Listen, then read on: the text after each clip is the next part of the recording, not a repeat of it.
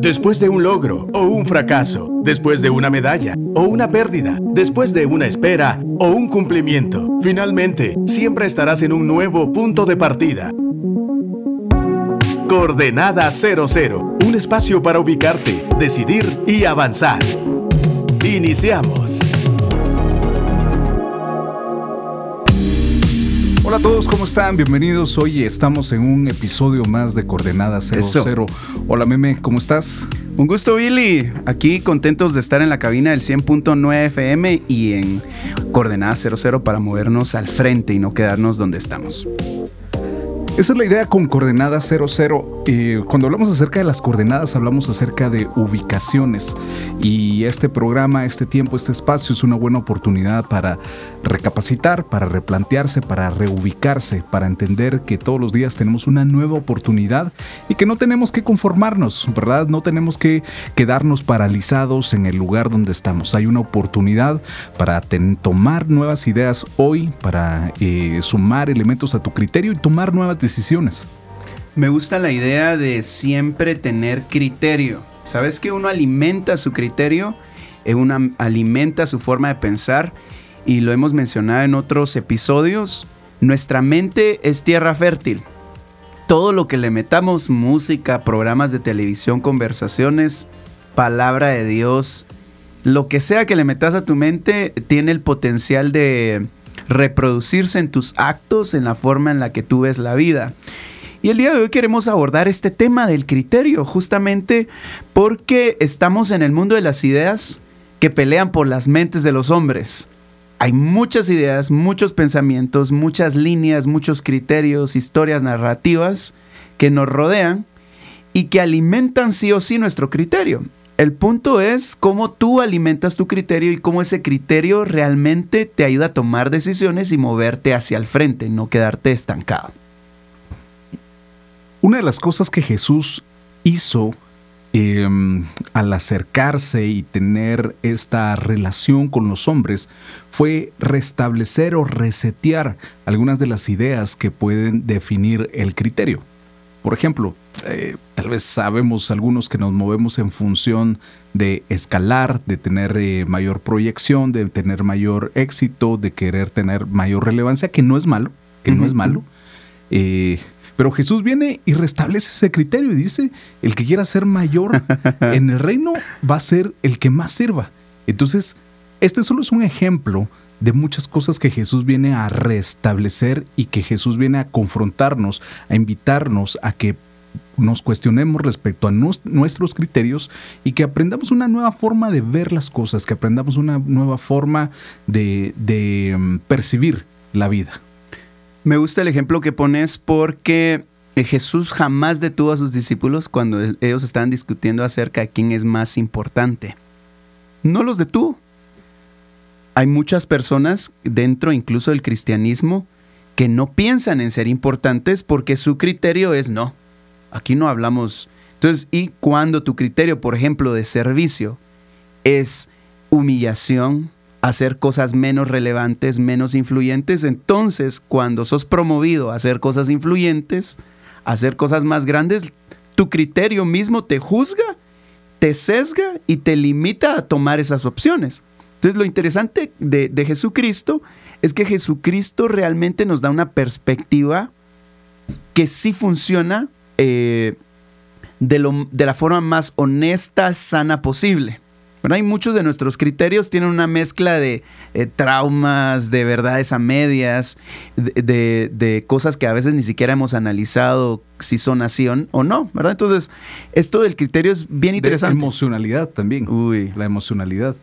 Eh, o cómo se, ve socialmente aceptable ciertas cosas. Por ejemplo, yo escuché a una persona, un líder muy respetable, y dijo, el líder jamás baja a sus seguidores. Para algunos el criterio de tener seguidores, no, que sigan a Jesús, ¿verdad? Es un primer paradigma a romper. Lo otro es que da la impresión que el líder está arriba y los seguidores están abajo. Y choquea el concepto el, líder jamás baja a sus seguidores. Ay, no, entonces eso está en contra del criterio de Jesús. Y después eh, esta persona complementó su criterio. El líder está en otra posición y eleva a sus seguidores a la posición donde él está. Ah, entonces ahí el criterio siente un poco más de paz. Entonces, ¿qué te ocurre en, la boca del estómago cuando escuchas ciertas cosas? ¿Verdad? Y, lo bonito del criterio es que el criterio eh, profundiza. ¿verdad? El criterio no es qué palabras eh, expresas o son eslogans de la vida, sino te profundiza y, te sale ahí eh, qué es lo que realmente crees.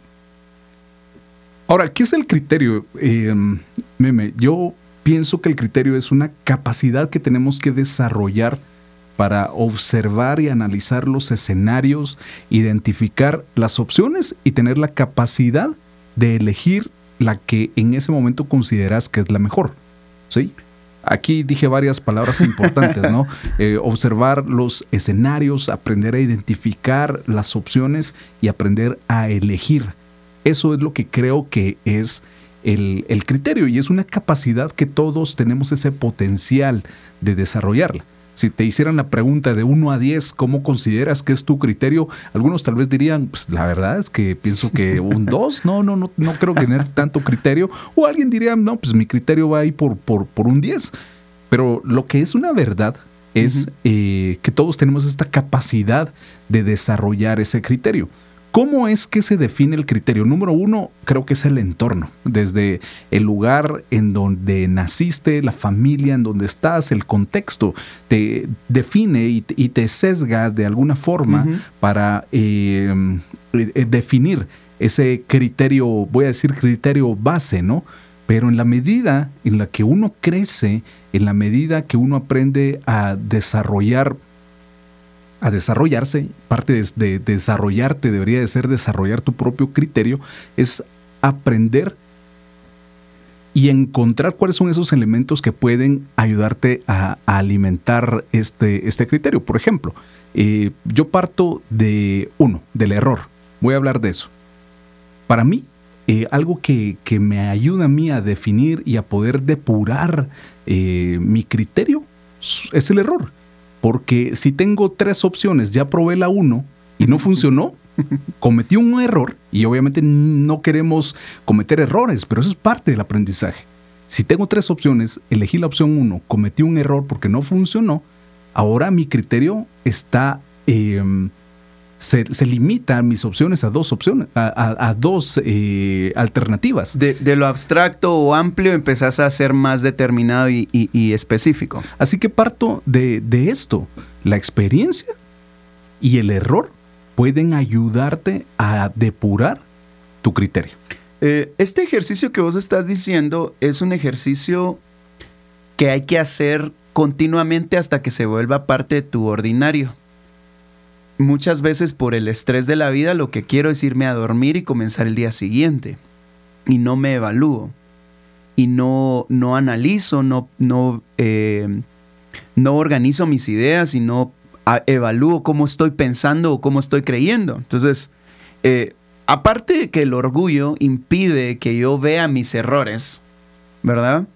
También hay que irse un poquito más atrás, estar consciente, ¿verdad? Y decir, bueno, cómo estoy viviendo, qué es lo que estoy haciendo y qué quiero lograr. Entonces, cada vez que nosotros tenemos, hay dos palabras que a mí me fascinan mucho, curiosidad e intriga. Son dos cosas que debiesen acompañarnos. Cuando crees que lo que ya pensás, lo que ya, lo que ya forma tu criterio es lo último, te estás privando de aprender de tus errores, te estás privando de realmente pensar acerca de tus experiencias Claro que es más fácil. Tuve una mala experiencia, la suelto, estoy buscando una nueva. Pero ¿qué tal si te comes bien esta mala experiencia? Porque esa mala experiencia tiene la riqueza de alimentar tu criterio. Entonces hay que tener esa curiosidad y hay que tener ese sentido de intriga como para eh, de pronto decir, no, de verdad, mis ancestros no estaban tan del todo, tan del todo acertados. Y, y ahí vas alimentando tu criterio. Y ahí tocaste un punto y es que muchas veces nuestro criterio está fundamentado en la tradición. Mm. ¿Por qué haces lo que haces? Porque mis papás me enseñaron y quién les enseñó a ellos, pues mis abuelos y así se va la cadenita. y estamos hablando hoy acerca del criterio. ¿Por qué es importante que desarrollemos el criterio? Meme, algunas veces eh, se señala a los cristianos de no tener criterio, de ser eh, como personas eh, fanáticos fanáticos que simplemente repiten eh, y se van por lo que la mayoría está haciendo. Y es que es cierto, hay, hay cierta comodidad en, en, simplemente repetir los patrones, ¿no? Es como, si todos lo están haciendo, ¿por qué no lo hago yo?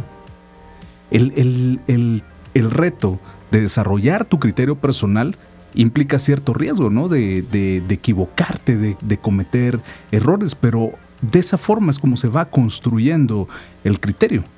Eh, leí hace, hace unas semanas acerca de la importancia de tener habilidades para comunicar. Si sos hábil en comunicar, tenés mucha ventaja en la vida. Y creo que responde a las personas que teniendo un criterio agudizan su forma de hablar, porque el criterio te va te va a empujar a ser más fino en qué pensás y qué comunicas y cómo actúas. Entonces, me fascina el cristianismo porque el cristianismo es una invitación a tener criterio. ¿Verdad? El cristianismo no es un entretenimiento religioso ni una satisfacción emocional, aunque tiene ese elemento emocional místico, vamos a decirlo así, pero no se resume a todo eso en tiempos como los que estamos viviendo, ¿verdad? Hay gente que responde emocionalmente desde su fe, entre comillas, a ciertas ideas, a ciertas posturas y no desarrolla un criterio. Es más fácil ver si el pastor tuitea, entonces es la verdad.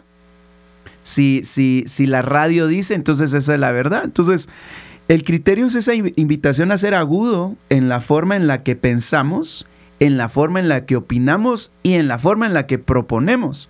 ¿Verdad? Entonces, si mi fe no eh, me provoca pensar, de hecho la Biblia dice, sean transformados por medio de la renovación del entendimiento, entonces es una invitación a tener criterio, agarrar todos tus pensamientos, ponerlos en, la canasta de la, de la duda. Tengo, tengo, tengo una frase por aquí. Vamos a ver, es de un filósofo. ¿De quién es? Eh, de Descartes. En, eh, está en inglés, ¿no? Ustedes, con el fin de buscar la verdad, siempre va a ser necesario, no puedo traducir así en el, en, el momento, entender que en la vida hay que hacerse adoptar la duda, tan, tanto como sea posible en todas las cosas. Si estoy buscando la verdad, la duda, ¿verdad? Pero como, como decís, a veces nosotros no podemos decir yo tengo duda, ¿verdad? Porque ¿cómo va a ser si se supone que los cristianos o los de la fe tenemos que tener la verdad la punta de la lengua? Y cuando yo digo, miren, fíjense que yo, no, a veces tengo dudas de si Jesús me puede sanar, ¿verdad? Y nos volvemos, voy a decirlo así, anticriterio. Y, y mucho tiene que ver con la intención del corazón, porque cuando te das cuenta eh, cómo es que las dudas o preguntas o la curiosidad de los discípulos con Jesús desataba conversaciones que mm. quedaron registradas en la Biblia y que hoy por hoy son temas que a nosotros nos sirven. Pero también es cierto que habían hombres religiosos que se acercaban a Jesús a hacerle preguntas y que Jesús decía que reconocían la intención de sus, de sus corazones, que lo que querían era ponerle una especie de, trampa, ¿no? Entonces, creo que también este tema de estas preguntas y que se vale que le preguntes a Dios, ¿verdad? Que, se vale que, que, te acerques como en, confianza y preguntarle, ¿no? Y, y fíjate que creo que uno de los riesgos de tener un criterio firme puede ser la arrogancia. ¿verdad? El hecho de, creer que tengo eh, la, verdad absoluta o que todo el tiempo las cosas deben de funcionar como según yo creo, creo que eso es uno de, de los riesgos. Hay un, hay un tema que, que, ocurre con el tema, con la cuestión del, del orgullo o de la, de la arrogancia, y es que la arrogancia nos priva esa oportunidad de acercarnos a la verdad. Habría que preguntarse por qué uno puede tender a la, arrogancia. Puede ser eh, el, temor, ¿verdad? A lo, desconocido, que es normal, vamos a decirlo así, solo que en algunos se manifiesta en arrogancia, en otros en, eh, eh, desde otras emociones. Una de las cosas que me gustaría mencionar eh, en la Biblia escuchamos este versículo continuamente, o, no, mencionamos muchas veces este versículo. Los planes fracasan cuando no se consultan, pero tienen éxito cuando se pide consejo a los que saben. yo creo que eh, uno de los ejercicios para no caer en este tipo de arrogancia es aprender a desarrollar conversaciones con personas que saben. Eso te pone en una Mm. posición de aprendiz. Mm. Ahora, tener una posición de aprendiz tiene más ventajas que ponerte siempre en una po- posición de enseñanza. ¿Verdad? Porque el que enseña naturalmente debe aprender. Entonces, si somos personas que estamos buscando desarrollar nuestro criterio, debiésemos ser personas de éxito porque todo lo consultamos. ¿Verdad? Yo preguntaría cuántas conversaciones durante la semana tenemos con personas que saben. ¿Verdad?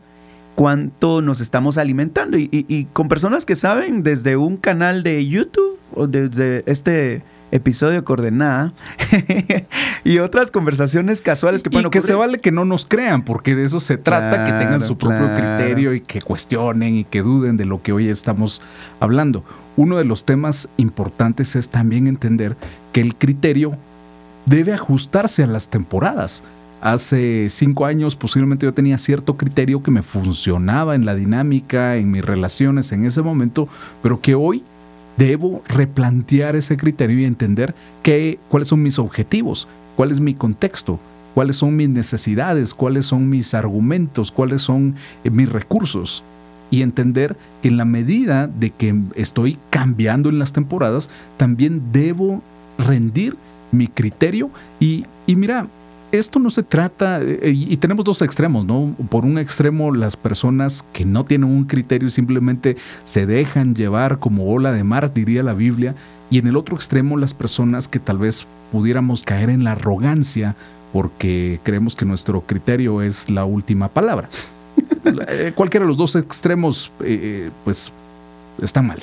El punto es encontrar este balance y uno de los puntos importantes es poder eh, tener esa flexibilidad, esa reapertura y aquí hemos usado mucho esta palabra, ¿no? Cuestionarse constantemente de, de- y, y tener esa capacidad de observación. Ok, en este proyecto tomé cierto criterio, se finaliza el proyecto y que hagas una evaluación y entender este, cuáles son las consecuencias del criterio que aplicaste o lo que decías hace un rato, ¿no? Al final del día uno termina el día, este, tomarse un tiempo de evaluar cuáles fueron las decisiones basadas en ese criterio y cuáles fueron sus resultados. Y partiendo de ese análisis de los resultados, entender si es necesario reajustar ese criterio. Es muy cómodo replicar formas, pero el criterio se va a ir más allá de la forma y se va a ir a principios. Por ejemplo, cuando estudias arquitectura, hay gente que tiene la ansiedad de diseñar lo que está de moda y el cómo se ve. Pero cuando estudias la mente del arquitecto te das cuenta que él tuvo una razón atrás del por qué eligió tal material o tal forma. Yo me recuerdo que en los primeros, en el, diseño arquitectónico 1, la gente quería, como te ponen a diseñar desde, desde planta, todo desde arriba, entonces las formas exóticas. Pero desarrollar el criterio para diseñar en 3D desde una planta es diferente. Entonces la gente hacía formas exóticas desde arriba, pero ¿quién vive volando encima de su casa? O sea, es, es eh, tu, tu- tu forma de, de- de moverte en una habitación es, es muy sensorial. Entonces, en la medida que desarrollamos un criterio, ¿verdad? Porque es más fácil copiar la fórmula. Hice este proyecto, como mencionas, tuvo éxito, pero me voy a las formas y tal vez no evalúo mis criterios. Entonces, eventualmente, si yo evalúo mis criterios, alimento mis, eh, mi- mis, mis, eh, eh, perspectivas, puedo ser más flexible en las formas, ¿verdad? Pero a veces la gente o, tenemos el peligro o la tendencia de aferrarnos a las formas y pensar que las formas es el criterio.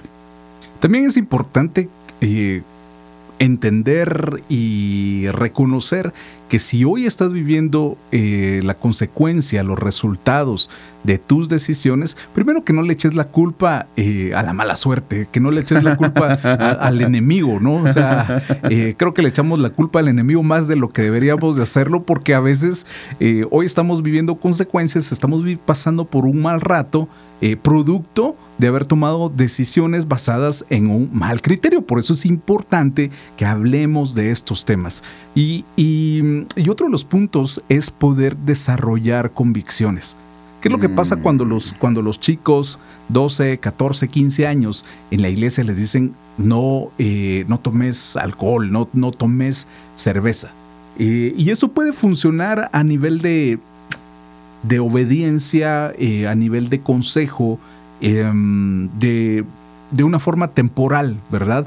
en cierto círculo o cierto contexto, entre comillas, seguro. Pero va a llegar un momento donde este chico, esta chica, va a estar enfrente de la oportunidad y no va a estar ahí ni su pastor, ni sus papás, ni sus líderes. Y ahí es importante que este chico, esta chica tengan los elementos necesarios con un criterio desarrollado para entender el por qué no deberían de ingerir alcohol. Y, entonces aquí vemos dos escenarios, ¿no? Uno donde querés implantarlo eh, como imposición, claro. ¿verdad? Y el otro donde querés desarrollar criterio para que este chico, esta chica puedan entender y tomar la mejor decisión. Estoy hablándolo en, un contexto general, ¿verdad? No estoy diciendo que no hay que ser determinados con los chicos, porque eh, todos hemos pasado por esa etapa donde eh, estamos más predispuestos a tomar malas decisiones y muchas veces el cuidado pues implica este, ejercer esta, esta autoridad, ¿verdad? Eh, no, no quiero contradecir estas ideas, pero lo que sí considero importante es que a esta ecuación de cuidado, de consejo, vaya una buena dosis de, desarrollo de criterio. ¿Cómo se puede desarrollar criterio con, un niño? Por ejemplo, eh, eh, se me ocurre eh, sugerir ofrezcanles tres opciones eh, y, dejen que ellos decidan, ¿verdad? O sea, dejen que ellos decidan en un entorno seguro. O sea, planteenles opciones donde ya sabemos que son opciones que ninguna de ellos los va a poner en riesgo. Pero dejen que el chico, la chica, tome decisiones. Creo que hay, dos juegos que nosotros tenemos que entender en la vida. Uno es que hay reglas que a veces nos dan, ya sea por nuestros padres, ya sea por un jefe, ya sea por, por Dios mismo y tal vez uno no tiene el criterio por el cual uno está haciendo aquello, pero en el ejercicio de cumplir obedientemente, y si evalúas por qué lo estás haciendo, puedes llegar al criterio. Por el otro lado, está el tema de desarrollar un criterio para después tomar una decisión. Pero hay momentos en la vida donde tal vez Dios nos empuja a que tomemos la decisión primero para después entender el por qué. Y en ambos lados, la sencillez y la humildad nos permite tener esa oportunidad para accesar al criterio. ¿Verdad? Hay un montón de cosas en la Biblia que tal vez no entendemos y los diez mandamientos no los entendemos desde el punto de vista social, psicológico, antropológico, eh, qué sé yo, pero cumplirlos. Hacerlos como parte de tu criterio, punto. Y después empezar a investigar. En el Salmo 32.8 dice, te enseñaré y te mostraré el camino y te estaré observando y seré tu guía. O sea, Dios está disponible a alimentar tu criterio en la medida que te dejes guiar. ¿Verdad? Hay cosas que no vamos a entender. Anda para allá. Eh, eh, pero, pero enséñeme, primero enséñeme el criterio para yo obedecer. No, hombre, dale. En la medida que es como la fe. ¿Verdad? Camine. Camina.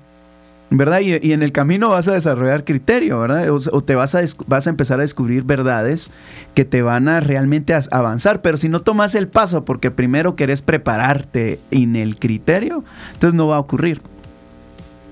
Ya estamos llegando al final de este episodio, así que vamos con las conclusiones. Y una conclusión importante, amigos y amigas, es eh, basar tu criterio bajo un filtro de honra. Creo que el principio de honra siempre va a ser la mejor forma para entender si estás eh, adoptando un buen criterio o no. Si tienes dudas respecto a decisiones importantes en tu vida, lo bueno es que en la Biblia está establecido el carácter de Dios, en la Biblia está establecido el, criterio que Dios espera con el que vivamos la vida. Para diversos temas, para cada una de las áreas de la vida hay un versículo que está escrito en la Biblia. Así que amigos, sumado a todo lo que hemos hablado hoy, quiero invitarte a que puedas dedicar más tiempo a leer tu Biblia porque eso te va a ayudar a desarrollar un criterio y cuando entiendes la forma en que Jesús vivió la vida, tu criterio cada vez se va a parecer más al criterio de Jesús. Yo solo diría lo siguiente, Jesús, es extraordinario. Estudiemos a Jesús, como diría el pastor Cash, las letras rojas y las letras negras y nos vamos a dar cuenta de que Él es el más alto criterio que podemos tener en la vida. Bueno, nos despedimos de la cabina. Se despide usted, soy Meluxo. Que estén muy bien, se despide Billy Aguilar. Hasta la próxima. Esto fue Coordenada 00, un nuevo punto de partida. Si quieres escuchar nuevamente este episodio o compartirlo, visita actitud.fm.